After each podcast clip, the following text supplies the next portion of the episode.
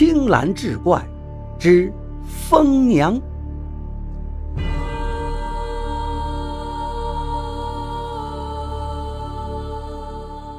话说李柱家境贫寒，打小便没了父亲，母亲又是个疯子，腿还瘸着。平日倒还好，他一见到狗就会犯病，大喊大叫，拿起棍子就打。时间长了，附近的狗都被他打的，一看到李柱的娘撒腿就跑。所幸李柱的娘虽然疯癫。对他的儿子却非常疼爱，别人给点什么好东西，他都塞给儿子，好歹将就着把李柱养大了。但这儿子长大后，却对这个疯娘很是嫌弃。一看别人都有三间大瓦房，娶妻生子，自己什么都没有，还得照顾疯娘，走在街上都被人指指点点，日子是过得越来越窝火。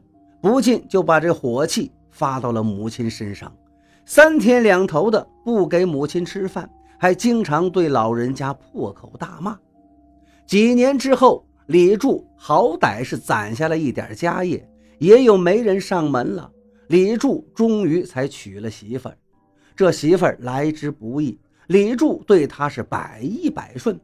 但是李柱的媳妇儿却更加嫌弃他家里穷，横挑鼻子竖挑眼，脾气大得很。这一下，李柱的娘就更没好日子过了。因为老人年龄大了，又有病，经常是小便失禁。李柱呢，也懒得给母亲换。时间一长，难免身上是臭气熏天，惹得李柱媳妇不高兴了。李柱索性就把娘搬到柴房里住，老人疯傻也不抱怨，只是让他每天能看到儿子，他就心满意足了。却说这天夜里，天干物燥，李柱家里不小心就失了火，大火把李柱和媳妇都困在房中。李柱把棉被子浸湿，让媳妇儿逃了出去，自己却被掉下来的房梁砸到了腿，倒在地上。叫天天不应，呼地地不灵。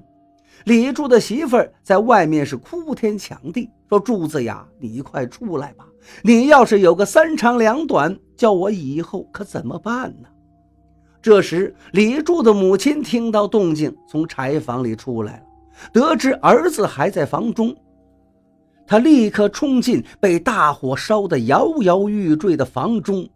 儿啊，别怕，娘来救你了。李柱在生死一瞬间听到了这句话，他忽然觉得这话竟如此熟悉，也不及细想，被烟熏火呛的已经是昏死过去。不知道过了多久，李柱悠悠醒转，发现自己躺在床上，床前坐着一个人，是邻居王大爷。我，我这是在哪儿啊？我媳妇儿呢？你媳妇儿啊，回娘家。了。她托我给你捎个话，说你家里这房子都被烧了，什么都没了，以后这日子没法过。她呢就不回来了。什么？李柱很是惊诧。你没听清楚吗？你媳妇儿说她不回来了，不跟你过了。王大爷似乎有点生气了。你一醒来就问你媳妇儿，你怎么不问问你娘怎么样？我娘，我娘她没事吧？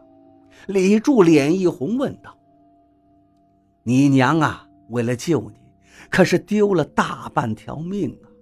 你去看看吧。”哎，李柱跟着王大爷来到里屋，看到老娘躺在床上昏迷不醒，花白的头发被烧去了大半，脸上全是被火燎出来的泡。